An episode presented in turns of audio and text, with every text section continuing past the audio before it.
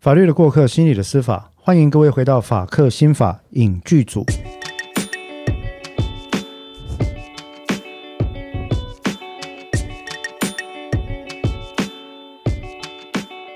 好，各位听众朋友，大家好。呃，今天我们要来回到这个法克新法影剧组讨论的一个电影呢，嗯，它是一部，该这这部湘军有看过，这部电影叫《无邪 No Evil》哦，《There Is No Evil》这部电影，嗯，它它其实不同于一般的这个传统上所谓的好莱坞商业片或者一般的商业片哦，它比较它根像本就不 是商业片它，完全不是商，对，它完全不是商业片。那也因此，虽然说它在台湾有上档，但是在我的记忆中，它的档期其实颇短嗯，哦，相当短。那很快就很快就下档了哈、呃，然后呢，这个吴邪那个时候，因为有有找我们去，就是去看了、非常感谢这个在台湾的行销的厂商。嗯，《There Is No Evil》这部电影基本上它是伊朗的电影啊，然后也获得了这个最佳影片金熊奖啊，二零二零年柏林影展的最佳影片金熊奖。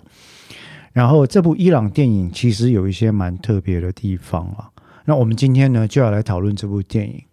然后各位可能听到这部电影，如果有看过，我猜我猜大概在台湾的听众朋友里面看过这部片的可能不多。那这部片大概在讲什么呢？第一个哈，在形式上，它等于是由四部短片，嗯所合并构成的一部长片。对，那这四部短片之间并没有明显可见的关联性存在，就是说它呃戏剧上或时序上或人那它是独立的四个故事，对这样，对，也就是说它是独立的四个故事哈，它不是说呃四部曲凑在一起。像之前小时候我在看骑士劳斯基的《红白蓝》，它之间就有一些联系存在。可是可是这边是完全不一样的状况啊。嗯嗯，好，所以这个是第一个形式上，它其实是四部短片。第二个故事的主轴，某程度它有一件事情贯穿，嗯，这件事情其实还是跟死刑有关。好、伊朗的死刑，伊朗的事情。嗯那因为这部片其实拍的就是伊朗嘛，啊，所以他提到伊朗的事情有关。那呃，伊朗的导演呢，这个这位导演叫穆罕默德·拉素罗夫哦，其实是诶、后来这个片。当时在拍的时候，其实并没有受到伊朗政府的支持啦。哦，你讲的很保守、哎，我欸讲的非常保守哈，说到不是支持，事实上来讲，他是被判刑入狱。嗯嗯，那这部片在伊朗根本就是禁播，嗯事实上当当时就是禁拍了。嗯，那他拍了哈，然后呃之后这个导演也被判刑啊入狱，然后禁止旅行，就不能出国，限制入居的意思哈。嗯，那所以他在整个秘密拍摄的期间呢，在讲什么呢？为什么为什么这个主题会这么的令人觉得说好像伊朗政府要这么大规模来对付这件事情？他讲死刑这件事情，但他讲的并不是传统大家以为的所谓的呃死刑存废的争议。嗯，也就是说，这部电影它并不是从呃被害者的角度来说，嗯，死刑需要存在，也不是说从这个被告的角度来讲，死刑需不需要存在。嗯，这部电影取了一个非常特别的视角，是从死刑执行人，也对就是说，我想大家听众可以理解吧，就是说，一个国家如果还有死刑的话，嗯那不管你采的死刑是哪一类，是枪击刑、是绞刑、是毒杀刑、是电椅刑、是注射刑，一定要有人做这件事嘛？对，那这个人就叫做死刑执行人，在古代就叫刽子手。嗯啊，那所以这个故事非常有趣的地方在于，它是从死刑执行者的角度来看死刑跟政府体制以及政府跟公民之间的关系这件事情。是那湘君有看过这部片了吗？哈，有有有，终于有一部看过，这 个你你看过感哎的，谢又邀请我一起去，那那你看这部片的嗯、感觉如何？很痛苦啊，一开始很闷， 一开始很闷，然后从这样应该不算暴雷，不大概会从啦大概从第一部的结尾开，第一个故事的结尾开始，整个人都醒了。我从头到尾就是把我的手自己快要捏烂了。嗯嗯，对，非常非常的痛苦。坦白讲但我是觉得我看了是一个非常坐立棒的难作品。安，对，坐立难安。呃，我我自己在看这部作品，这这位导演，我后来觉得说，难怪他得到这个二零二零年柏林影展金熊奖哦。叙事上来讲，几乎可以说是平铺直叙，就就没有什么 surprise，剧情没有什么转折的一部电影。可是它的运镜非常的干净之外，里面蕴含了丰富的情感，这第一个。第二个事情是，呃，看这部电影的每一刻，我都如坐针毡。它不是惊悚片，但是我看的非常的难过。这个难过不是很悲伤，呃，不是立刻会掉下眼泪那种难过，但嗯是对我来说，你就会一直觉得非常的揪心。嗯锥心之痛这句成语大概就那个意思，就是说你每看到一段就会觉得心被刺了好几下那种感觉，所以看这部他不电是影，刻意安排什么，他就是平铺直叙的，嗯而且那是真实，就是那确实是在伊朗真实发生的事情，而这件事情让让你看的时候会更痛苦。对，就是因为你确定它是真实的事情，然后你会呃，而他没有任何的夸大或是安排。对，也没有夸饰哈、对，所以会会非常的非常的难过。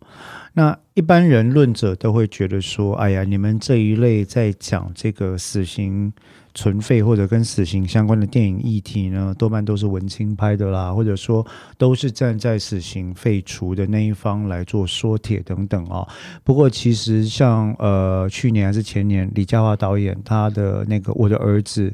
是死刑犯》这部电影，其实就已经开始采取了不同的视角。他并不特别去讨论死刑的对错或存废与否，嗯他是从不同的观点，也就是跟这部电影有点类似的情况是，他是从死刑犯的家人嗯，的周边人的观点来看这件事情。好，那《无邪》这部电影呢，就像我们刚刚讲，它是由四部短片构成，那其实四个故事都跟死刑执行者有关了。那里面可能就包括说，包括要在这个，因为伊朗是义务役嘛，嗯，啊有就会有一批人被抽去当兵，他就要在军队里面执行一些特别的职务啊。这个职务就是什么呢？枪决人犯。嗯，好，那如果湘军，如果当你在一个义务役的国家，哦，假设女性也要服役义务役的国家，嗯然后你抽到的任务是要去枪决人犯，轮到你执行的时候，你该怎么办？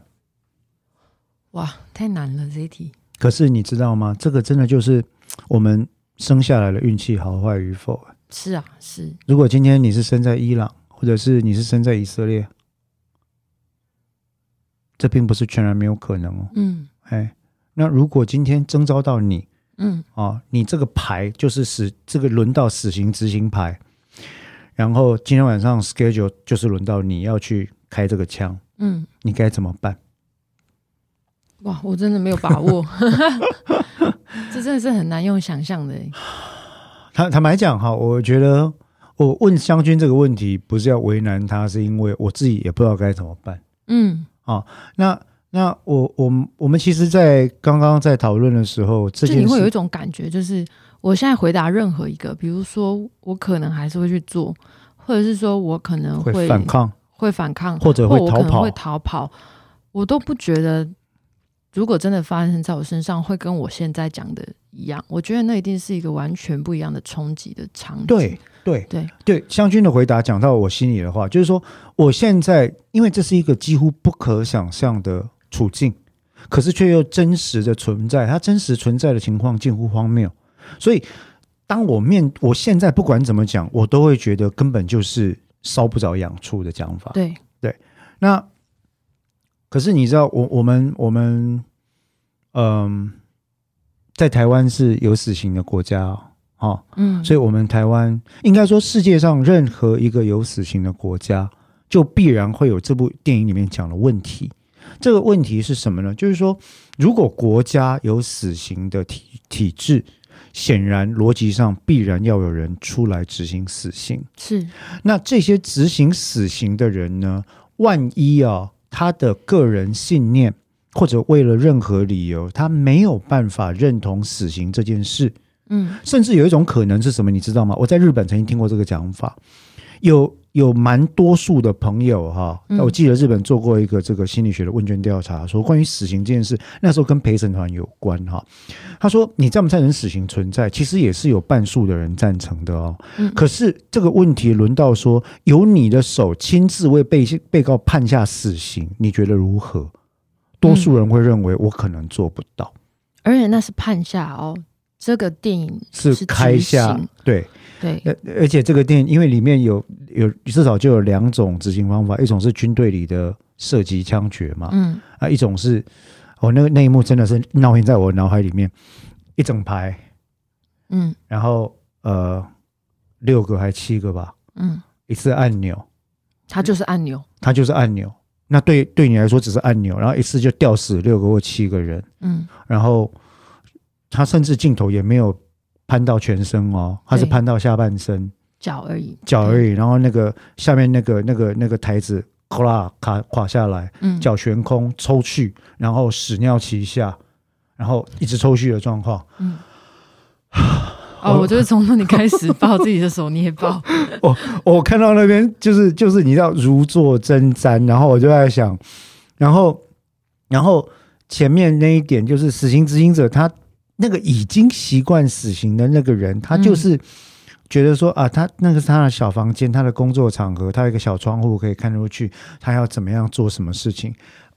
他就等那个灯而已。对，对，他就他就等着那个灯，他嗯我只能的说那个设计的很好啊，就是说他 说他很好，好像很奇怪，但我的意思是说，他的整个工作场合的设计，让他跟这些人的受苦隔绝。他只要看灯，灯到了他就按钮。但这样子真的能够降低我们的罪疚感吗？回到我们刚刚的问题，在一个有死刑的国家里面，当我被赋予执行死刑的法定任务的时候，那如果我个人的信念，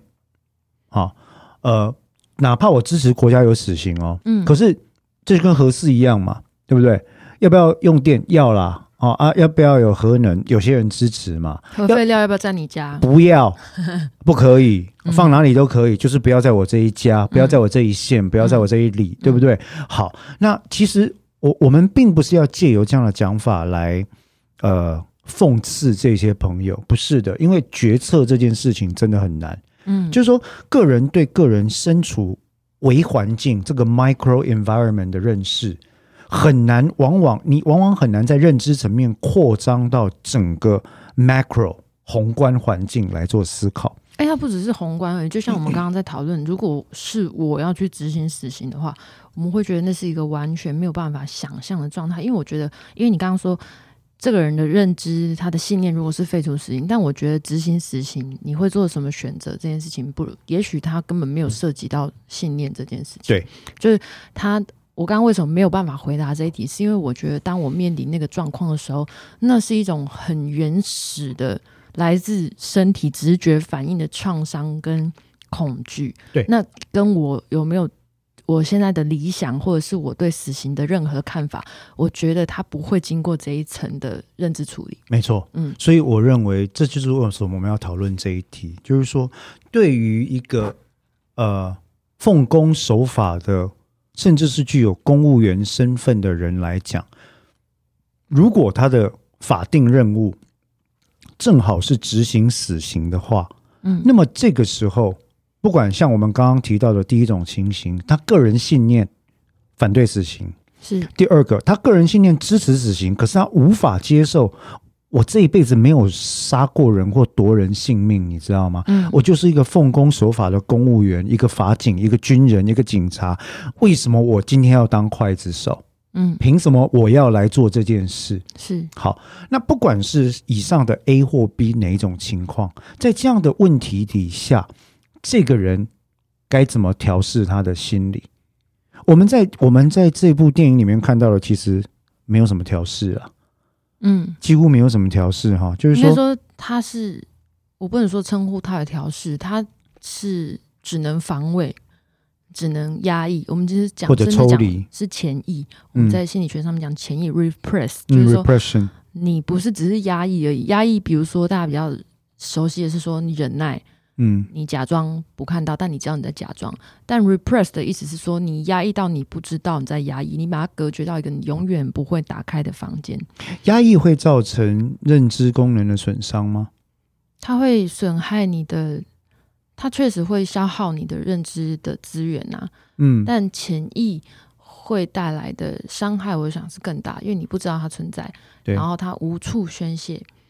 也就是说，如果照这样来看，从认知心理学的角度的话，这个量变、嗯量层面认知资源的耗损，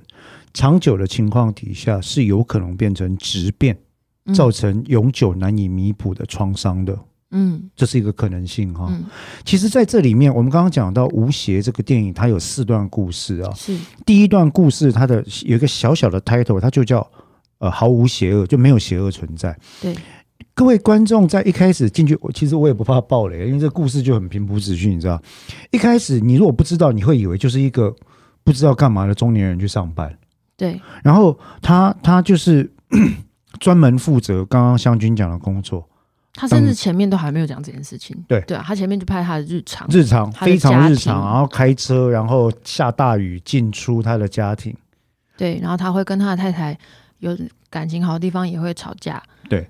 然后呢，一直到你看他在盯着墙上的灯号，对，然后等到灯号在红灯变换，呃，绿灯红灯变换之间按下了它的按钮，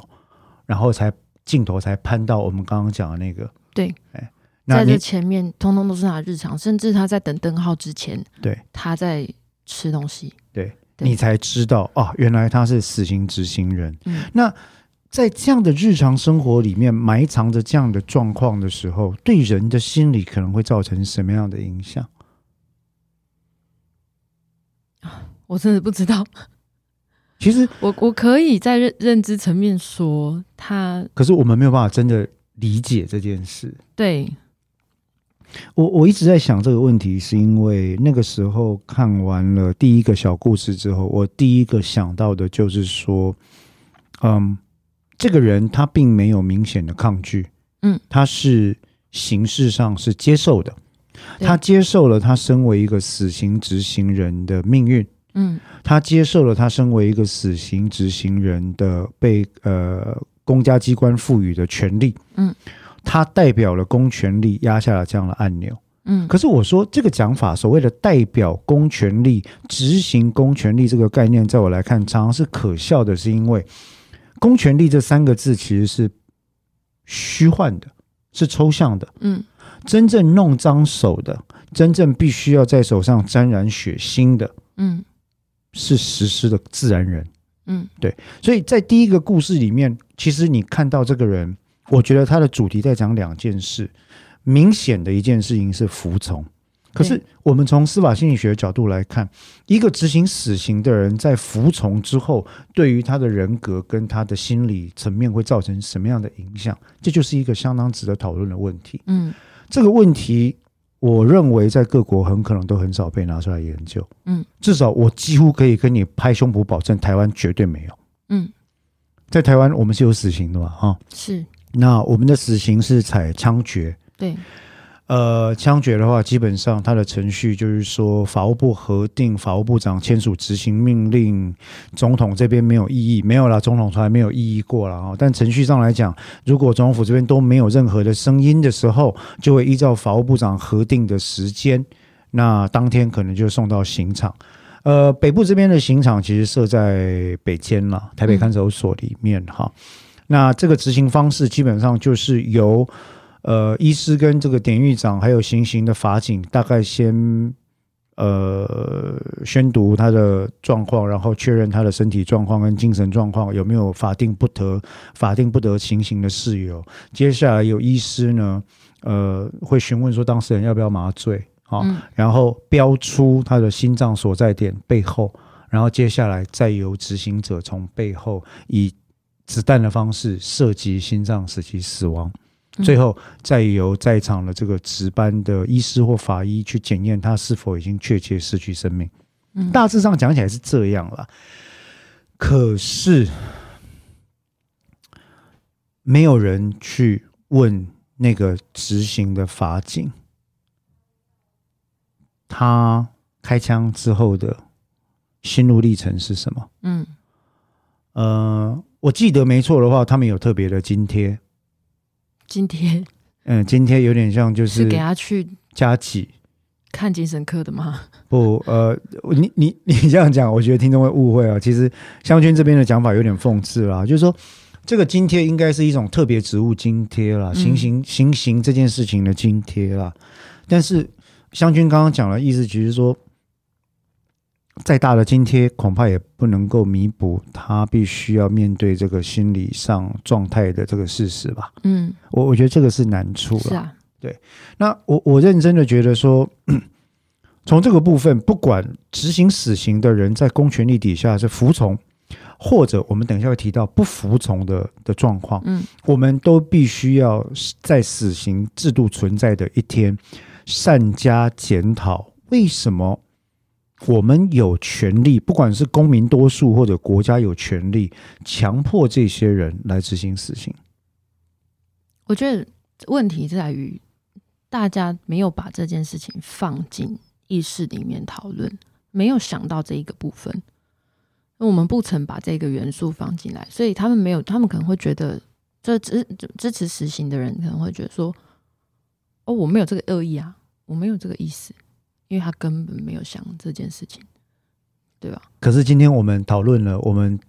但它是存在的事实，一定的啊，因为对要执行就要有人张手嘛。是，是对不对是每个人都说，哎，这个被告该死哦，但是没有人要下这个刀啊。嗯就像我们前几集，呃，不是以前曾经讨论过，日本有一本有名的呃推理小说，或比较像社会社会奇幻推理，叫《复仇法》。记得我们讲过这件事吗？复仇法其实就是很简单啊。日本有死刑，那死刑嗯有两条路、啊。第一个，你你可以选择以眼还眼，以牙还牙；第二个就是政府这边，但是政府可能就不执行死刑。嗯，由你自己亲手来做。嗯那像这样的方式，其实就会牵扯入我们刚刚讨论这个问题，就是说这些人的心理健康、精神状态，嗯他的他的职务上的信念，乃至于他对于这个行为，为什么你知道为什么为什么他？我们今天讲最简单的哈，呃，假设你是法警，嗯，你是执行班的法警。是，然后我跟你讲说，有一天我要请香薰去执行这个事情，然后你是跟我这个长官讲说，不好意思，我我做不到。嗯那我会跟你讲说，第一个，你做不到，我就把你 fire 掉；嗯。第二个，你做不到，我就把你送去，可能就是送渎职，嗯，啊，去处罚你，因为你是公务员，你违背上级长官命令嘛。对，那当然，在军队里面就更麻烦，就送军法，嗯对不对？军法审判。好，那接下来的问题在法律层面就变成了：为什么如果国家不保障被害啊、被告的生命权，嗯认为死刑是有道理的话，国家难道连不剥夺他人生命的自由也的的这个自由权也有剥夺的权利吗？嗯我的意思就是，你知道，如果今天有一个行刑者说不行，我我开不下这个枪，嗯，我扣不下这个班机，是，我支持国家要死刑存在，可是拜托可不可以不要叫我嗯哦？那如果有人就这样把他 fire 掉，或者把他这样送去审判，嗯而且定罪的话，这不就证明了国家为了执行或支持整个死刑的制度，为了处罚被告人，因此必须在连带的加害一个可能本来不愿意执行死刑的人，并且强迫他屈从国家的意志来实施死刑吗？嗯可是，宪法或者基本法真的有赋予我们这样的权利这样做吗？嗯，这个是法律问题啦，其实它也是哲学问题。是，可是我更关切的其实是这些死刑执行者他的心理状况，嗯他的精神健康。可是这个议题在台湾很应该被研究，但是你知道有心理学家在研究类似的议题吗？我没有，目前没有听到，也没有，我在猜是不是台湾的心理学不太走应用层面。就我我我其实觉得这是一个蛮重要的议题啦。嗯但是司法心理学的议题在台湾其实本来就不太有研究跟应用的机会了，那就不要提到说，因为如果我没猜错的话，这个应该是法警在台湾应该是法警执行的任务嗯这一块。坦白讲，各位听众说个抱歉，我们对于死刑执行的基本资讯真的是很不够熟，而不够熟的理由是因为我们找不到，嗯我们挖不出来这个资讯在哪里。诶，我们有试过哈，但是嗯，有关死刑执行的详细历程这件事情，其实一般国家对它都是讳莫如深了。嗯，那所以我们就想很要多的状况是，我知道这个国家有死刑，但他秘密的在执行，也有一些国家是这样嘛，对吧？我们中的国国就这样家是有我们、啊，中国是另外一个极端，啊，台湾不只是台湾目前也是呃，但我们会告诉大家今天谁被执行了，对吗？执行完之后，对，对，但有一些国家是他就是在执行，但他可能没有告诉你。伊朗对，伊朗就是这个状伊况，朗是这样，嗯伊朗。嗯所以我们知道这件事情在进行，但那有另外一种是像美国，美国他们是会预告，嗯，定执行刑的日期，是然后整个程序都会全部公告出来，嗯，那它就是有一个预告的功能，嗯让救济的人还有最后的机会。是不过无论如何，这这第一个故事里面，我们讲到了你是服从的类型的话，你有没有可能把杀戮作为日常生活的一部分予以内化？嗯但是讲到这一点，就有可能有听众会想要举例说啊，那那个肉摊的屠夫也是一样的吗？各位不一样， 不一样，完全不一样。我我认为那个在剥夺生命上的差异是完全不同的。意思不是说，呃，屠宰场的实施传统屠宰方式的人，他们就不会有类似的议题需要研究。嗯，意思是说，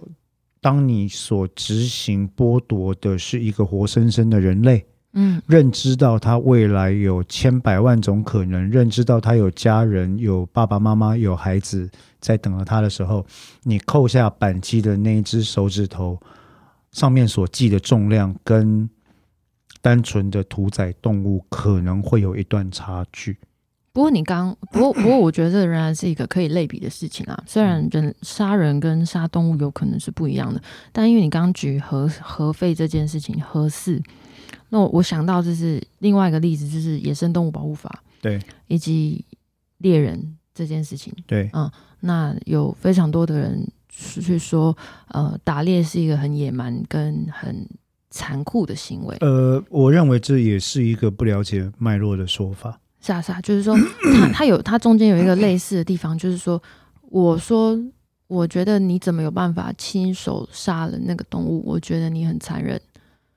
但是我吃我去市场买着冷冻的猪肉。然后我今天来上班之前，我一直不停的在想，你知道孟子讲的一句话，对，原来是孟子，我以为是孔子，原来是孟子，君子愿庖厨这件事情，嗯，嗯君子愿庖厨这件事情，其实在讲的就是说，你在后端，嗯，你你其实就是不要接近前端的那些工作了。对，哎，但是我的意思是说，呃，你可以说你有这个不忍的心，你说你是这是一种人心，但是你无权去说，呃，那个去做的人就是一个不仁的人。因为有时候他可能因为各种脉络或因素无从选择，或者必须这样做。嗯，那一样啊回到我们这里面，我们刚刚讲的第一个故事，它就是按钮嘛。是，按钮，然后那个活门打开，然后人就被吊死这样。那接下来呢？第二个跟第四个小故事，其实你知道它某程度是连接所以的，它是连接它，是连接。那时候我看完了，我说它是连接的，然后跟我一起看，我太太她就坚持说没有，这两个故事没有关系。可是我说他们明明就是逃跑之后的故事啊，对对，他长大之后的故哎，事。他长大之后逃跑之后的故事啊。那后来呃，我我就去做了一下 research，发现他们是连接的啊、是什么呢？第二个故事在讲说哦，就是你刚问的我的那个问题嘛，对吧？义务嗯哎，服义务役的士兵被迫进入行刑班去执行死刑。那后来呢，他变成怎么样？他决定整个就是叛变、反抗、对，逃亡。对，哦，拿枪压着人，然后冲出去，然后一路逃掉，然后拜托他女朋友去载他，嗯载他之后逃入深山。对，哎，然后就隐姓埋名。好，那问题是，问题是，嗯，将军刚刚提到一个非常好的问题哦。今天我不想执行死刑，嗯，我有我的信念，对或者是我有我的怯懦。各位，怯懦不是骂人的话，每个人都有弱点。好，我就算支持死刑，但是我不愿意执行死刑，所以我的怯懦，我服从于我的怯懦，因此我逃离了这个处境。是嗯，湘军刚刚就提了问题说，那你逃离了之后，一样有人要做这个工作啊，嗯那该怎么办呢？嗯嗯，是啊，他们中间有一段很我觉得很精彩的辩论，虽然精彩或有趣对我来说都不值都不应该放在这个这个这个电影上面啦，就是嗯太正向的词。嗯，但那那段辩论我觉得是很值得思考的，就是他要逃跑的时候，然后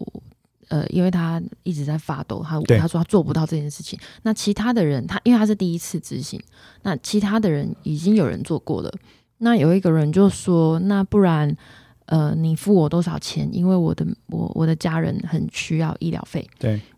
那我代替你去做这件事情。嗯，然后他就想要凑钱，他就想说：“好好好，就是拜托拜托你帮我做我，我我凑钱给你。”然后其他的人就他们就有一段讨论这件事情，就是说，呃，我我讲对我来说的意义好了，我我有点忘记他原本的意思，就是说，嗯、乍看之下，因为那个人是主角，我们可能会觉得他是那个被害的人，就像我们刚刚在讨论他是否有不剥夺他人的权利这件事情。嗯，所以他他的这个权利被国家强制的剥夺，但他并不是唯一的受害者。就当他不做的时候，就在这个国家的死刑没有废除之前，就会有别人去做，而别人被迫去做，对是被迫去做，而对，其他的那个人，我们可能很轻易的就觉得说，哦，那你跟国家一样是这个加害者，你是你你是杀人的人，是。但是其实其实没有人要去做这件事情。嗯我我其实很难想象有多少负责执行死刑的人，哪怕他已经有过往的经验了，对，有多少人可以在回家之后很开心的跟子女或者太太或者爸妈们诉说着我今天的工作喜怒哀乐点点滴滴。嗯，我我想，呃，死刑执行人他这一方面的情感或者他的权利，某程度来讲是被永久剥夺的。是你不太可能回家的时候，在吃晚餐的时候跟你的小孩讲说：“哦，你看，爸爸今天又杀了一个坏人。哦这，太可怕了这。这是多 多可怕的对话，你嗯知道？嗯嗯，但是这样，台湾有没有这样的人存在？台湾千真万确就是有这一批人存在嗯，哦，所以，呃，再再回到这部电影的第二到第四个故事间，其实就在讲这件事情，就是说，好，有无穷的探问了哈，我嗯我自己没办法执行，然后呢，有人愿意用钱的代价帮我做，所以问题一是好，所以我当我付钱给他人，满足了自己不执行的良心之后，是不是我的罪，我就少一点。对我的罪就会少一点，嗯我剥夺他人生命的嫌疑就会因此而消灭，嗯还是作为一个共同体，我们都必须要共同正视并且承担这个问题。是，就是你觉得你不杀人，你觉得你不杀人，你你少了一个恶，然后那个恶由别人来执行，但那个人做了一个什么善呢？对啊他，承担了所有人的罪恶感。说说到这个，其实就讲到另外一个有趣的议题。你知道最近在澳洲发生了一个非常诡异的案件哈，嗯呃，四名交通警察在高速公路执勤的时候，他们先拦下了一辆保时捷，因为疑似他就是不安全驾驶，可能是用药或用毒品。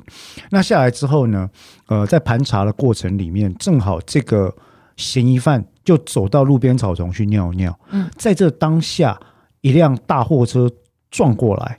把他原本的保时捷跟那四个执勤的警察还有他们警车撞得稀巴烂。嗯然后这个嫌，当然这个嫌疑犯跟这件事情没有关系啦，他只是侥幸逃过了。可是真正令澳洲人群情沸腾的是什么呢？这个嫌疑犯回来之后，其实当时还有一个执勤的女性警员还没有死。嗯。她在压在车身底下，她就哀嚎的说：“拜托你帮帮我，你打个电话。”我们这个嫌疑犯做了一件非常特别的事情，他没有帮他，嗯，他在旁边开始大声的嘲笑他，然后把把他的状况就是录在手机里面录了下来。他并没有做任何加害的动作，但他也没有做任何的改善这个状况的动作。他只是一边嘲笑他，一边说：“你看吧，活该吧，哈！你们谁叫你们要这样子？怎么样？怎么样？怎么样？”然后把这个东西录下来之后呢，回去就放上了网络上面。嗯，那这段事情本来不会有太多人知道，问题是他大声的嘲笑这位濒死警官的镜头被警官的一个身上的一个摄录器给录下来，嗯，然后后来清理现场的人回去看到之后，整个就就就就等于就非常愤怒。嗯，那这个事情传到澳洲里面，就出现了一个问，在整个澳洲就发发现了一个问题：这个人犯了什么罪？哦，既定的罪里面实际上并没有这个可以处罚这个人的规定，是唯一存在可以处罚这个人所谓的罪行。要加引号哈，嗯是大概数百年之前，澳洲还在英国殖民地底下的一条法律。这个法律是这个法律是滋扰或者是破坏公众法感情罪。嗯意思就是说，你没救他，你还笑他。嗯除此之外，澳洲并没有任何的所谓的好撒玛利亚人法，就是说，当别人出事的时候，除非你是跟这件事情有关系的人，否则法律没有规定你不救他就要被处罚。嗯那这个人犯了什么罪？这件事情其实我为什么会联想到这件事，是因为刚刚湘君要提到，就是说我不做，我不为恶，我把我的恶移转给他人，所以我就是善了吗？嗯呃，我没有主动的加害这个可怜的远景，对我只是站在旁边嘲笑他而已啊。怎样？我没有言论自由吗？嗯但是我没有为恶啊。但是难道这就是一种善的表现吗？是两个虽然状况不太一样，可是我觉得终极都在问有关于我们人性对跟社会之间的关系，有关于个体跟集体之间的关系啊。嗯对我，我觉得这是一个非常艰难的议题。嗯那我要反问湘君一件事啊， 在第二个故事里面，我真的没办法执行死刑啊，嗯所以我钱也不够，嗯，我本来想要凑钱嘛，哈、对找愿意做的人做嘛。是那后来我钱不够，所以我逃跑了。对那如果我不能够因为服从自己的良心而逃亡的话，你觉得我该怎么办？我不可能对抗政府啊，嗯对吧？三一八事件的时候，很多警察或者警专受训的伙伴、同学会出来说，警察的工作就这么可怜，然后被你们骂，嗯我们只是服从命令而已啊。嗯后来在纳粹审判的时候，有许多的基层军官也出来讲，我们就是服从命令而已啊。嗯，可是该怎么办呢？我真的不知道。对啊，对像，我真的像不知道。但是我我觉得就是说，呃，一个是我我就是服从命令而已，这件事情它不应该因此被终结。就是说，哦，对，你们确实是服从命令，那我反问你但，我有不不服从的空间吗？对，原因是因为你没有服不服从的空间，所以我不会轻易的把你定义成你是单纯的加害人。对我来说，这些服从命令的人，某种程度上也是受害者，但他确实在行为上做了一个加害的行为，对，所以嗯这再一次带我们回到了转型正义的议题。是是，死刑跟转型正义这两个观点，其实在我们过去讨论的时候一再的浮现哈。嗯那不好意思， 今天的讲法，今天的讨论真的是很多严肃的地方。这个不是我们故意的，而是因为这部电影本身，嗯、它启发的探问实在太多了。嗯好，我今天不执行死刑，所以我逃了，对不对？嗯，我以求苟安嗯啊，全此一生，我我一个人跑掉了。嗯然后我得到了我梦想中隐居山林的生活，我没有把我的手弄脏，但人那个犯人有没有死呢？死了，嗯谁做的呢？我的同僚做的，对所以我从此无罪吗？嗯，我从此无邪吗？There is no evil，我从此无邪了吗？是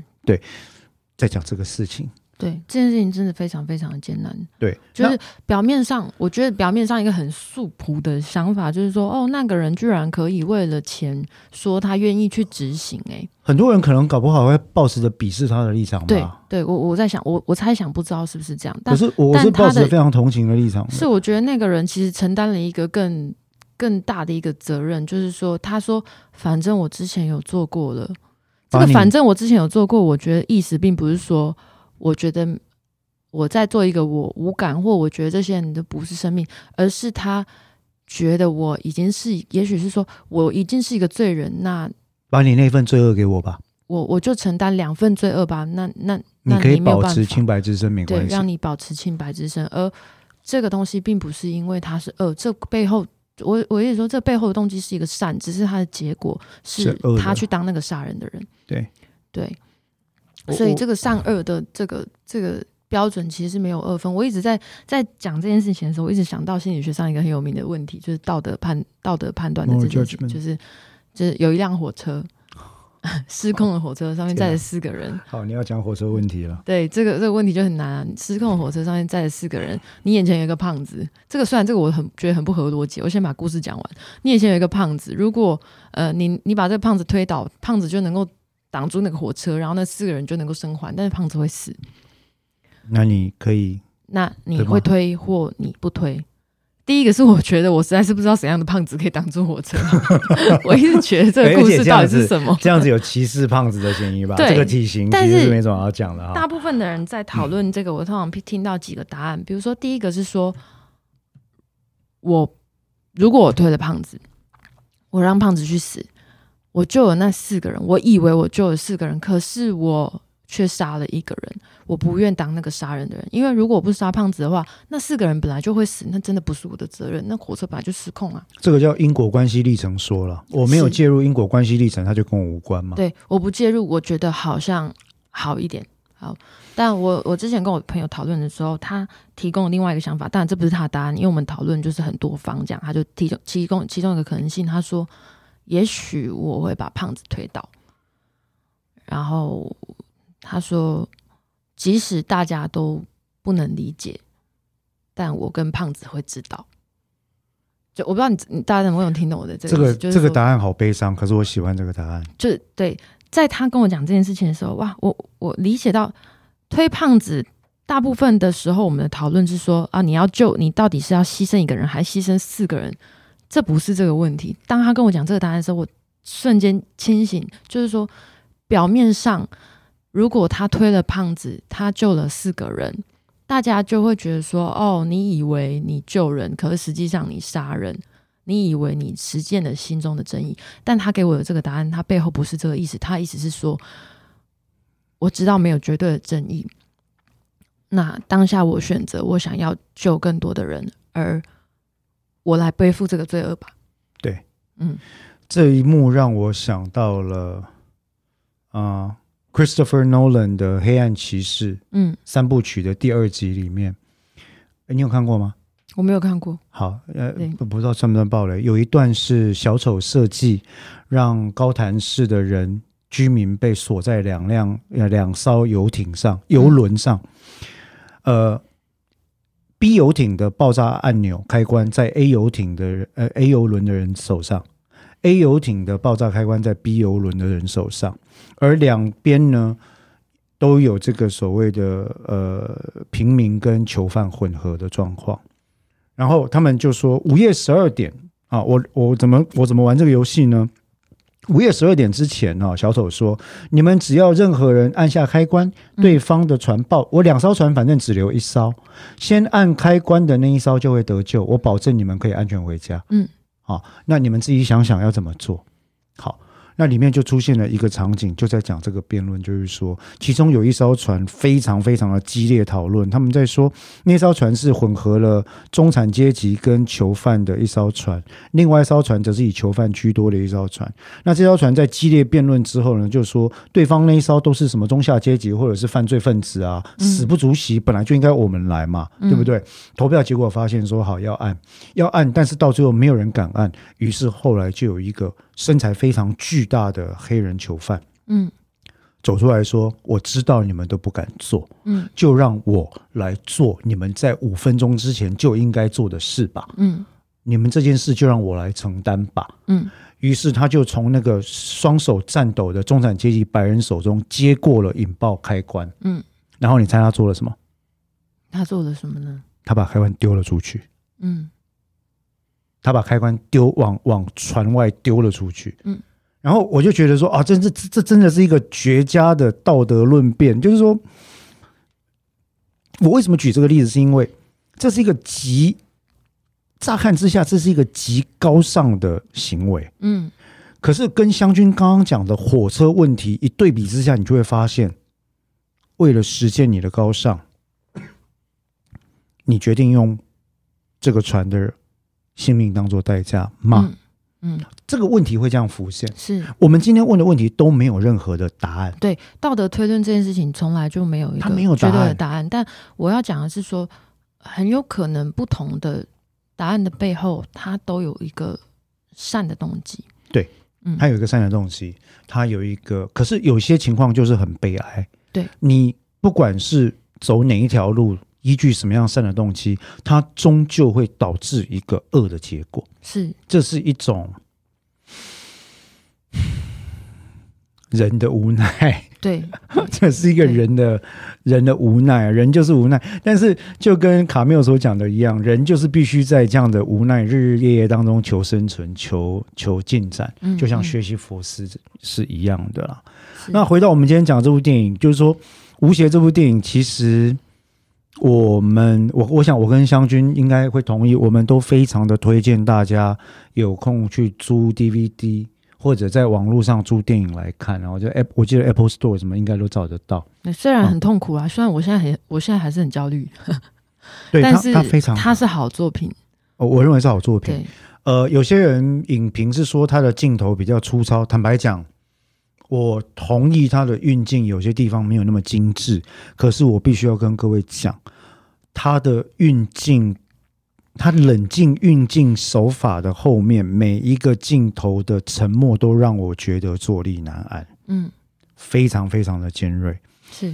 然后第二个故事，其实后来有牵到第四个故事，就是对对对当年的逃兵，嗯，山隐居山区的逃兵老了，对，那老了之后呢， 要被通缉嘛，哈，然后呃，后来跟一直就是一直来探望他的一个小女生从国外回来了，当年呢，他带她，然后他以他 uncle 的身份回来了。就是对就是对跟他相认哈，来看他这样子，后来才发现这是他的女儿，我大爆雷耶你， 对，呃还好啦，这因为反正你知道，这最后一幕就是他他为什么叫他回来，其实很简单啊，因为他命不久矣嘛。嗯嗯，好嗯那这里面才在跟他揭露当年他不服从的后果。对，换句话说，当你遵守自己的良心之后，其实也不必然你在道德上就可以获得一个 absolution，一个一个对自我的赦免。对，哎，我认为第四个故事有一个非常重要的余韵是，我们文青或觉青界的人士都认为，我只要遵照我的良心做，就能无憾。对，我认为第四个故事彻底推翻了这个观点。嗯，我即便遵照我的良心做了，我仍然不可能无憾。是，讲到“无憾”这两个字，我就要讲李鸿基案的判决。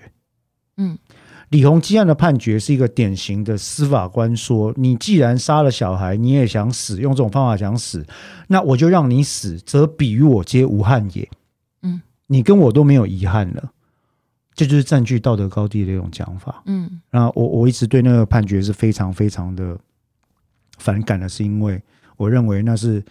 玩弄词汇、蔑藐视人性的一个一个极致啊。这件事情让我想到你刚刚讲那个执行，执行之前要判，要要请医师去判断那个死刑犯的精神状态是不是有不能执行死刑的这件事情，我一直对这件事情感到很很疑惑，以及对于死刑犯的自杀防治这件事情，我也感到很疑惑。我的意思不是说这些死刑犯就可以自杀，不是说这件事情，但我的意思是说，这里面存在真的一个很吊诡的事情。莫大的伪善，就是你又要他死，但是你又不能让他自己死。对对、啊，而且你你你不总能之你你总之你就是要，如果假设说今天你的原因就是说他应该与世隔绝，那你管他要不要去自杀？我这么讲好像很没有良心。我的意思是说，这里面存在一个巨大的矛盾啊。意思你我的意思是说，你防治他，你防治他自杀，你说他必须要在一个精神超好的，就是精神状态超好的状况底下，所以你的意思是说，你得死，而且得是由我们杀死你。而且你必须要意识清楚，非常非常了解你发生了什么事的状况底下死。你不能想死哦，你嗯不能想死，你必须非常的痛苦，非常的违这个死刑必须非常的违反你的意愿。所以对我一直不太理解这件事情是什么。这件事情不是单纯的我说不应该做自自杀防治或不应该关心死刑犯的精神状况，完全不是这样。只是我觉得这件事情跟死刑的存在本身就就有一个非常矛盾跟荒谬的逻辑在里面。湘军讲到这个议题，其实牵涉到我们在司法心理学上讨论所谓受刑能力的问题是 （the ca- capacity to be executed）。就是说，其实不仅台湾有这样的规定，有许多国家都有这样的规定，就是说，包括美国在最高法院的判决上也都有明白讲，就是在执行死刑之前，如果这个人的神智状态是不能够认识。辨识刑的意义，嗯刑罚的意义的话，是不能执行的。嗯可是你以为这是一个呃人善之举，其实不是。嗯他的意思是说，一旦治疗到回复或者他可以认识行刑的意义的时候，嗯，就可以继续执行。对，那现实上，其实多半能够逃过这件事情是靠两关。嗯第一关是医疗专业工作者以及精神卫生专业工作者拒绝参与这个鉴定。嗯，很简单啊，我我作为医者，我作为呃精神卫生工作者，我的本质是拯救生命、哎，是增进福祉、哎，是。我是但我增进了你的福祉，就是让你去死。那那不是跟我的当初的誓言是违背的吗？是啊是好，这第一关靠着医疗专业工作者的自觉跟拒绝参与。第二关则是什么呢？则是实际上来讲，非常多严重的精神疾患，他其实没有办法回归到他当初完全健全的心智状态。是，所以靠了这两关，在美国其实很多被判定为欠缺受刑能力之人，嗯即便在接受了一定程度的治疗之后，也很有可能从此就不会再继续下去，这嗯执行程序不会继续下去。是，可是我们目前在台湾其实也有同样的问题啊，《刑事诉讼法》四百六十五条第一项就说，受死刑之预知者，如果在心神丧失中的话，那么这个时候由司法行政最高机关命令停止执行，就法务部嘛。嗯可是实际上来讲，法务部在执行死刑之前，都只会以肉眼或者非专业的方式判断这个人有没有刮胡笑，有没有踢笑，嗯，有没有心神丧失。他而且这并不个会把精神疾患考虑在里面。不对，是我们当刚刚代讲的这概个念。制度，又跟李鸿基案的状况又是相反，对对吗？就我们前面说，你必须不想死，然后我们再来执行。但李鸿基案又是另外一个状况，所以这整个国家的有关于死刑以及精神状态的这个规定它实的在是标准到底在哪里啊？没有标准，不合逻辑，没有一贯的思考方式。那我我不知道，就我我坦白讲，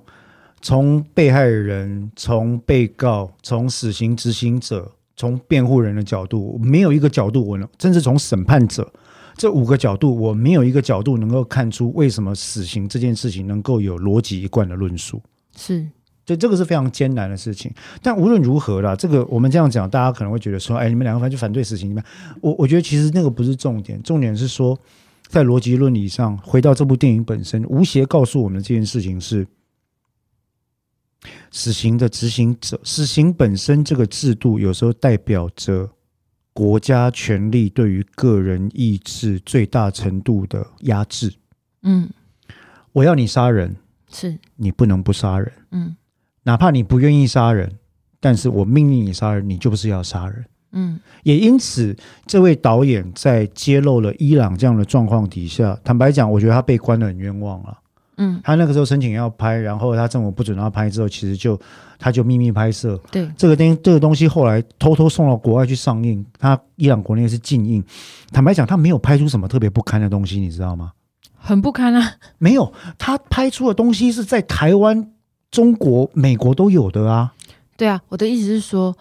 很不堪，但它是真实，这样，他没有拍一个夸大的东西，应该这样他讲。没有夸张，他没有，他没有，呃，他没有夸张，损害他伊没朗有的形指象责，，他没有指责，对他没有说什么，呃，有什么官员恶行恶状，对对对没有啊，他拍的就是日常啊。是，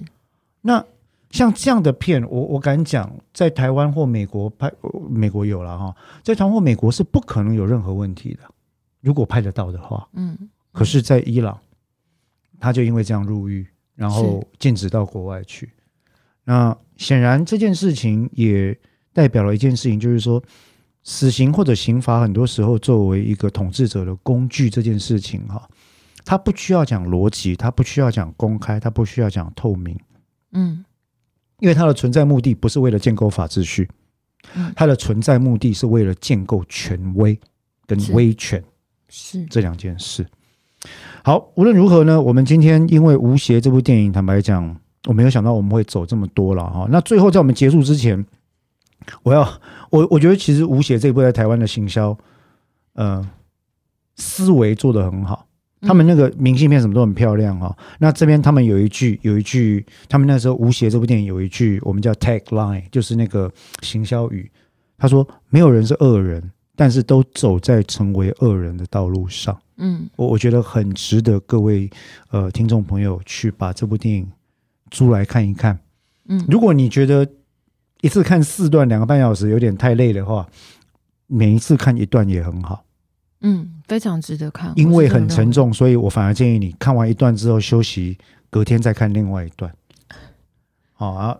这样子嗯可能对你的认知、 认知负担会比较好一点。嗯嗯嗯。 OK，好，那那我相想信要这边还补有没有什么？充一个哎东西，就请是讲。说我们刚刚讨论的，其实就是说它真的是没有标准答案，然后你可以对任何人有都有批判，就在对里面任何一个角色都有批判，也可以对任何角色都有怜悯。对，那这部片，我觉得他要揭露的，其实就是说，我们就在想说很痛苦啊，为什么这思辨到底是怎样，要什么时候结束？那到底谁是恶人，谁是善人？我到如果是我，应该要怎么样？我觉得这这件事情为什么没有这么痛苦而没有结论？原因就是因为它背后要讲的一件事情是庞大的体制，如果没有这个体制的存在，没有这个体制的这样的设计，我们不用在这边讨论这件事情。没错。对没错他们不必调试，他们不必挣扎。所以我其实很建议大家把这部片出来之后看一看，然后嗯，喝杯小酒一起讨论一下。其实我觉得其实这部片有很多值得讨论的地方，是，也不要急着。我们今天讨论这部片，各位可能听到很多不同的讲法，甚至有些会有点疑似有点反讽，甚至是反制型的说法。嗯先不要急着下定论，先想一下，想一下湘军提到的火车议题，嗯想一下我讲到的合适，想一下我讲到的克里斯托夫诺兰《黑暗骑士》第二集里面的道德难题，想一下李洪基案，想一下吴邪，然后再回头看看人类的存在是一件多么可贵，但是又很悲惨的事情。嗯。好吧，那我们今天的法克新法影剧组这一集特别黑暗的法克新法影剧组就讲到这边。那如果各位听众朋友对我们的节目有什么回馈或指教的话，也很欢迎随时给我们呃来讯息。那呃，我是志豪，啊我是湘君，那我们今天的法克新法影剧组就到这边结束，谢谢各位，拜拜。拜拜。